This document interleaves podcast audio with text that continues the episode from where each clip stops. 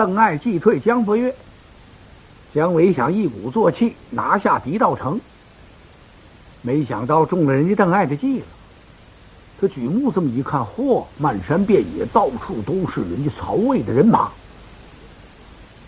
我怎么就没听张毅将军的解劝呢？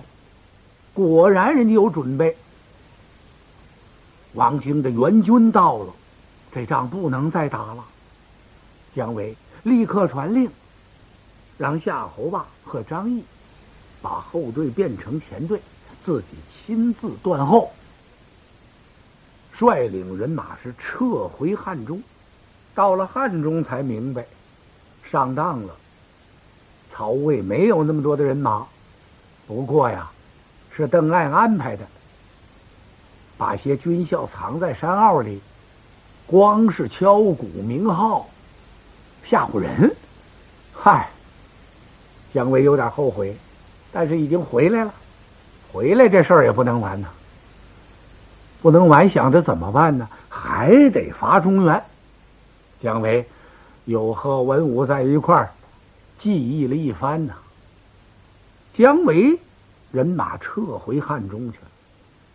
狄道成的王京四门大开，迎接邓艾、陈泰入城。呃，摆酒接风，是一番感谢。陈泰这时候亲自上表，表奏皇帝曹髦，让皇帝曹髦啊封赏邓艾。这个人呐，这本事可太大，是我魏国不可多得的人才。曹髦传旨啊，说是曹髦传旨，实际就是司马昭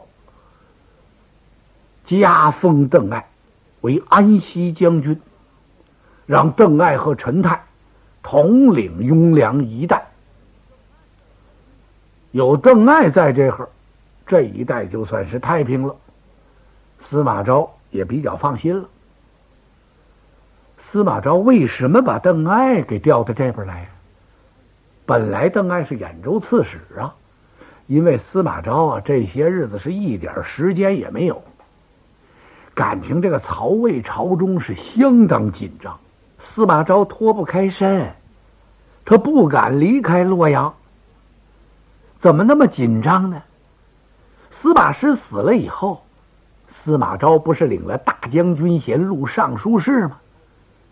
要说他这个威风权势可不小了，但是司马昭心里明白啊，自己根基不牢啊，权势并不那么巩固，有好多反对他的人。司马昭不可不防啊！果然，正当王京上表。说是姜维北伐中原，请发救兵，也就在这同时，镇守两淮的高平侯诸葛诞反了。司马昭哪能离得开洛阳啊？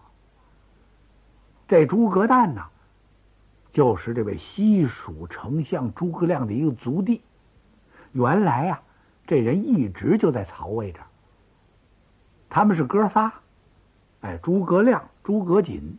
诸葛诞、诸葛瑾在江东，诸葛亮在西蜀。哎，这位诸葛诞在曹魏这儿，怎么始终没提他呢？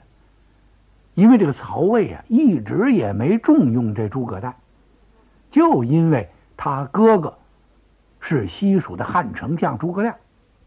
为了这层关系，所以这诸葛诞呐，受了不少的窝囊气。哎，后来诸葛亮也死了。可以说，曹魏也放了心了，这才把这位诸葛诞给提拔起来，让他镇守两淮，拜他为高平侯。你还别说，诸葛一门呐，还竟是好样的。别看诸葛诞始终没受重用，一旦受重用之后，他还真是忠心耿耿，福保曹魏。他对这个司马父子啊，早有不满之心。诸葛诞看出来了，这个司马父子早晚要篡逆，取而代之啊！所以诸葛诞呢，心里头很不高兴。司马懿死了，后来司马师也死了，朝中一切大权都落在司马昭的手里。这个司马昭比他父兄都厉害，不单是带剑上殿，见军不败。皇帝曹髦啊，见他就哆嗦，有时候啊，让司马昭把那皇帝给吓得一个劲儿的掉眼泪。诸葛诞一听，哎呀，这他哪受得了啊？自己是个耿耿忠臣呐，当时他就反了，尽起两淮人马，联合江东的孙琛，他要辅佐曹髦，为国除奸，把司马昭斩喽。嚯，这通打呀，司马昭哪能分得开身呢？他呀，拽着皇帝曹髦一起出征，大败了江东的孙琛，随后收了两淮。哎，司马昭呢，把诸葛诞满门都给斩了。可惜这一代忠良啊，也算是为国捐躯了。你想，这司马昭他怎么能腾得出功夫来，来帮助这王经？拒姜维呀，所以说这个曹魏朝中很乱。其实啊，曹魏这乱还不算，江东比曹魏还乱。那是怎么回事啊？孙臣这不是接到诸葛诞的这封书信了吗？说是请他助一臂之力。哎，曹魏要为国除奸，除去司马昭。孙臣觉得这是一个好机会呀！我借水行舟，帮着你诸葛诞吊民发罪，把这司马昭给除了，然后啊，我就坐在洛阳那儿不走了。孙臣想的挺好，没想到跟司马昭这一接战呢，他是伤兵损将。这孙琛呐，大败而回。败回江东之后，本来满朝文武啊，以及当时江东的皇帝孙亮，谁也没敢说什么，也没敢问他说你怎么打败了。知道孙琛这个人相当残忍呐，他杀人如麻，害死了无数的忠良，谁也不敢惹他呀。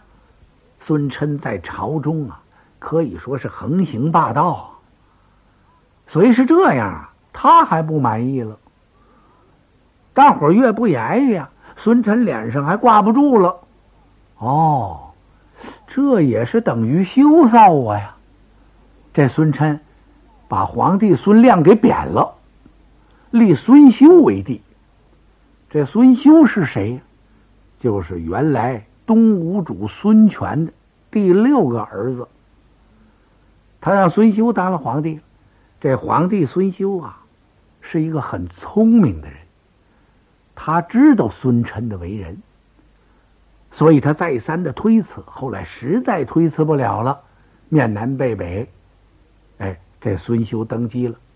孙修也知道自己啊是个傀儡皇帝，什么事儿都得听孙琛的，所以啊，孙修一般也不露面有时候啊，他很难过呀。难过什么呀？这样的皇帝当个什么劲儿啊？有人就给他出主意，说：“万岁，你可以呀，跟一些老臣把这事情商议商议。商议什么呢？就是给皇帝孙修出主意，让他把这孙琛给除了。”孙修一听，这可得严守秘密呀，要让孙臣知道就不得了了。孙修看了一看。吴国朝中老臣还有谁呀？就把老将军丁奉给找来了，可真称得起是老将军了，八九十岁了。别看那么大岁数了，精力还很充沛，对吴国还是一片担心呢。老丁奉啊，称得起是江东吴氏老臣了，从孙坚到孙策、孙权、孙亮、孙修。你瞧瞧，还哪儿找这么一位老将去？所以孙修呢，掉着眼泪就把自己的想法跟丁凤说了。丁凤这么一听，气得直哆嗦。陛下，您不必忧虑，老臣自有除贼之策。不是就除这逆贼孙琛吗？您就把他交给我吧。不过您可得听我的。皇帝孙修这么一听，当然我得听老将军的了。你让寡人我怎么做呀？丁凤啊，给皇帝孙修出了个主意，说您呐，宴请孙琛一次，就说他这人功劳太大了。哎，为了沟通沟通君臣的情谊，您呐摆酒款待款待他，我就在这酒席宴上把他除了就得了。孙修按着老丁凤说的，真就在朝中设摆下了酒宴，把这孙琛给请来了。这孙琛呐，他骄横惯了，他也不想别的，他认为现在江东没他根本不行，他是大权在握，那所有的权柄都在他手里头攥着呢，他怕谁呀？大大方方就来了。孙琛到这儿来，刚坐下，丁凤打外边就进来了，大喊一声：“是奉诏讨贼！”手起剑落，就把孙琛给斩了。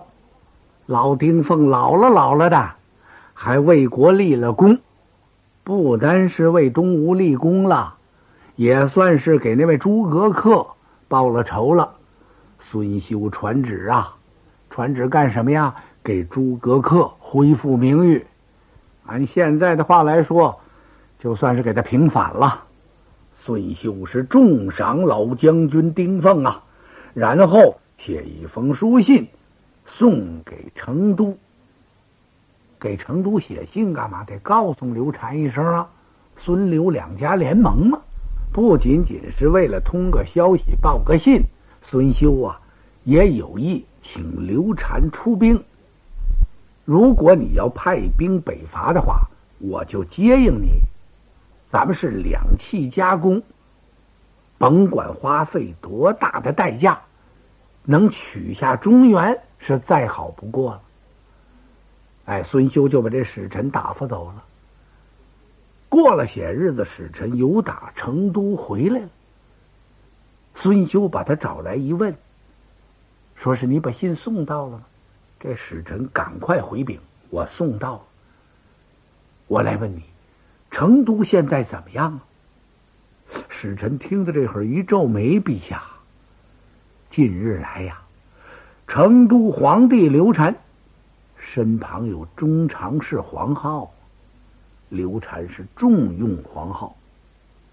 黄浩在朝中独断专行，皇帝刘禅沉于酒色。”根本不理朝政。现在这个成都很不像样我仔细看了看，西蜀满朝文武都惧怕这黄浩，好多人呐都依附着黄浩。我这一看是入其朝，不闻直言，惊其也，民有菜色呀。陛下，古人说燕雀出堂，不知大厦之将焚。那燕子跟小麻雀还在这大楼楼檐下边这会垒窝呢，他不知道这大楼就要着火了。陛下，所以这封书信我也没敢交，唯恐把这信交上去也得落在黄浩的手里。看来西川很难顾及出兵伐魏的事情。唉。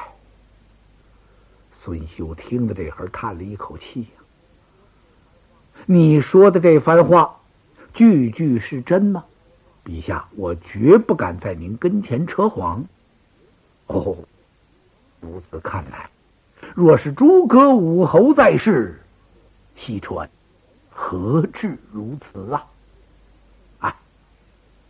重赏了这个使臣，把他打发下去了。”随后，孙修又修了一份国书，叫人送往成都。怎么也得跟刘禅说明啊，说现在司马昭啊有篡逆之心，他要篡位呀。篡了位之后，他必然来打我江东。孙刘两家不是联盟之好吗？那么你西蜀呢，是不是显示显示威风？也就是说，最好能出出兵，你我彼此呢，应该都有一个准备。这国书啊，还真送到刘禅的面前去了。刘禅这么一瞧，这交给我没有用啊。这么着吧，把这国书啊送到汉中，送给大将军姜维，让他看着办去得了。你瞧这皇帝。现在刘禅顾不了这些了，他都玩的疯了心了，所以把这孙修这国书给送到汉中来。姜维一见倒是挺高兴啊，哎呦，这机会难得呀！这么说，现在曹魏那儿内政很乱呢，这是个千载难逢的好机会。感觉这姜维呀。时刻都想进兵北伐，他压根儿就没服。哎，每天每日他都在盘算北伐中原，继承丞相诸葛亮的大志。你别看上次狄道成那哈中了邓艾的计了，姜维把人马领回来了。即使是这样，他也没服气。一有台阶儿，一有机会。姜维就要出兵。现在一看，孙修给通来这么一个好消息，太难得了。他马上上表刘禅，我要伐魏。那刘禅呐，嗨，看见姜维这表，二话没说，你不要伐魏吗？你就伐去吧。你把他伐了更好，我玩的地方就更宽敞了。你要伐不了他呀。哎，你再在汉中那儿守着，我这儿也挺美。刘禅他也没什么打算，只要有这黄浩陪着他吃喝玩乐，哎，他就很知足了。那么，作为姜维要举兵北伐中原这么大的事情，他哪能不告诉皇帝一声？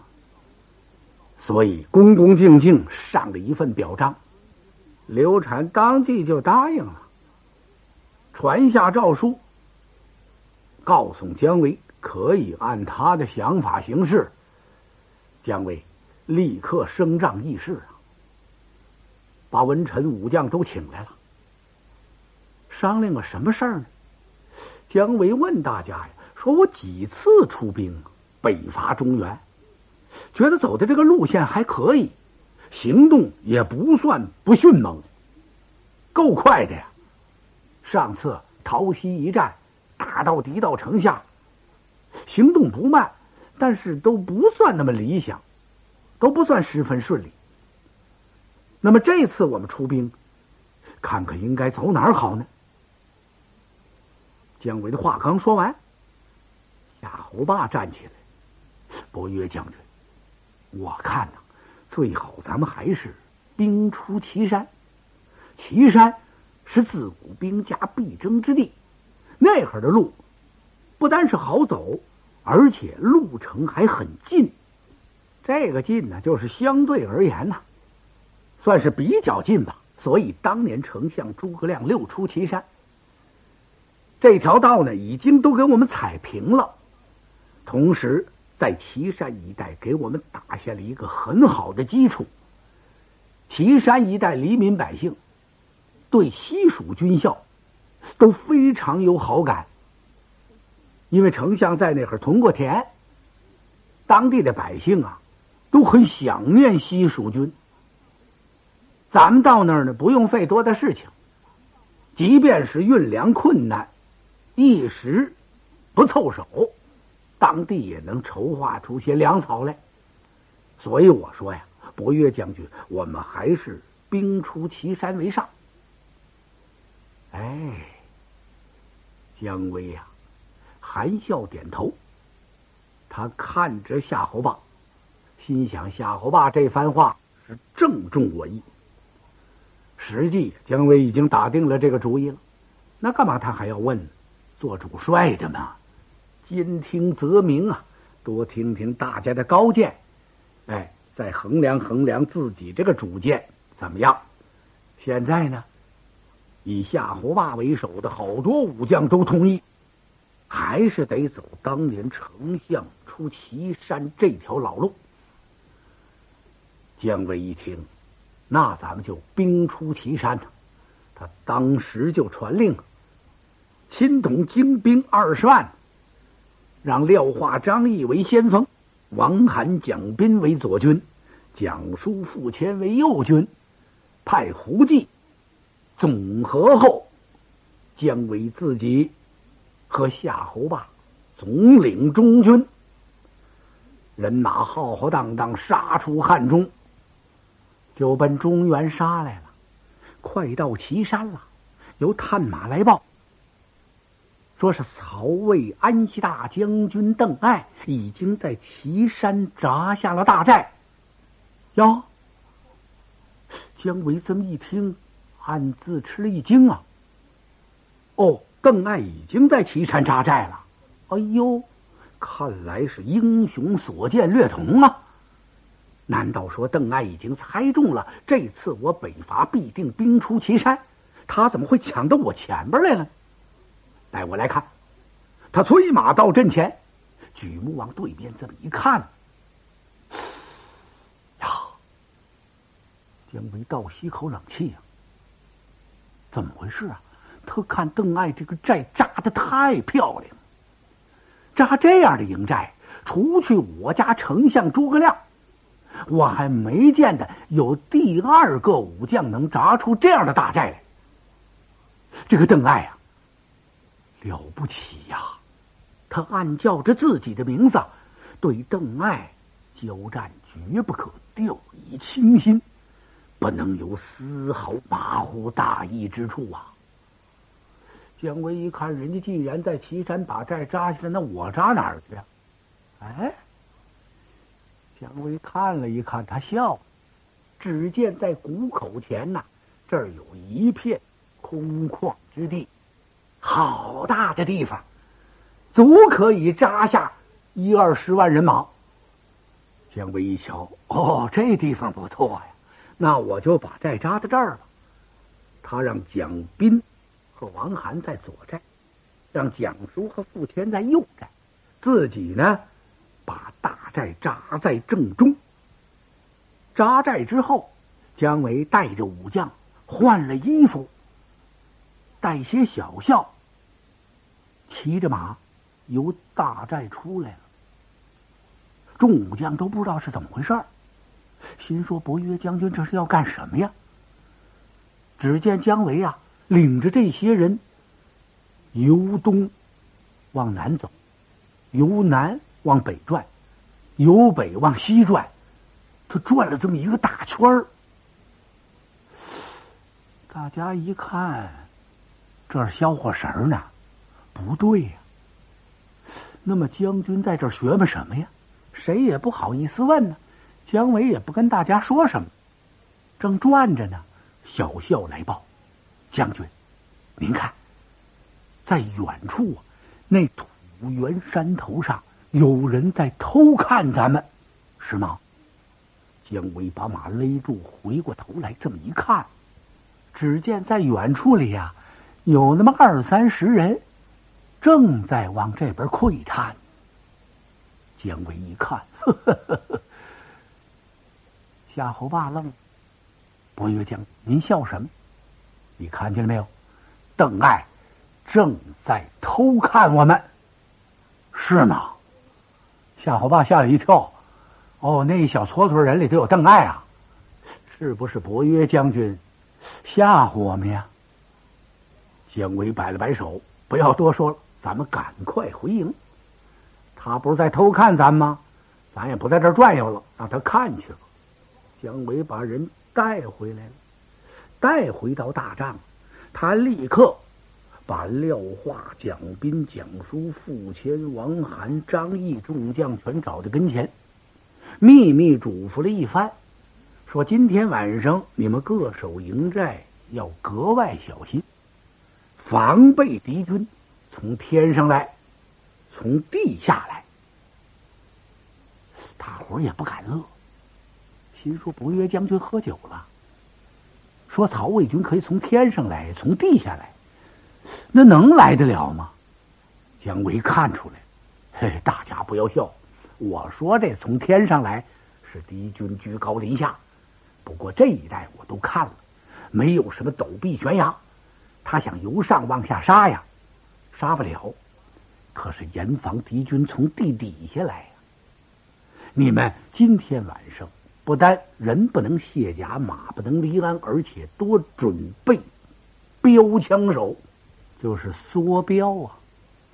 把梭镖准备好，只要见敌军由地下往上这么一拱，你们就像扎蛤蟆一样，把他给我扎了，不得违误啊！同时，姜维吩咐多准备弓弩手守住中军，按令。行事，把这些人就派下去了。那么刚才姜维在查看地形的时候，看远处源头有那么二三十人，是邓艾吗？还真是。邓艾早已经预料到，说是姜维如果要是再出汉中北伐的话，他必走他家丞相原来出岐山之路。你看看。斗志吗？所以呀，邓艾带着人马就把这地形给占了。占这儿之后，他特意留出来了谷口前这片空地。嗨，他要不留出这块地方来，姜维还真没地方扎营去。等姜维刚把营寨扎下，探马一报，邓艾就化了妆了。亲随军校出来，他要看看姜维这个寨扎的怎么样。邓艾站在远处源头这么一看，他冷笑了一声。周围的人没明白，不知道将军笑什么。将军，您因何发笑？我笑姜维已经落入了我的圈套。今夜我亮姜不约，插翅难逃啊！生擒姜维，就在今朝。回营，你瞧，这个嘎巴溜丢脆劲儿，看来这是把握十足啊，稳操胜券。当即就派将，派两员将分头各领五百绝子军，等到天一黑，你们就从挖好了的地道穿过去。直通敌军左右两寨，正好在他大帐的后边，一鼓作气杀上地面，出其不意，迅雷不及掩耳啊！姜维左右两寨守将当即就得就擒，我亲自带领精兵三万攻取中军呐！今天晚上，姜伯约。休想再回汉中了！这些军校立刻是按令行事啊。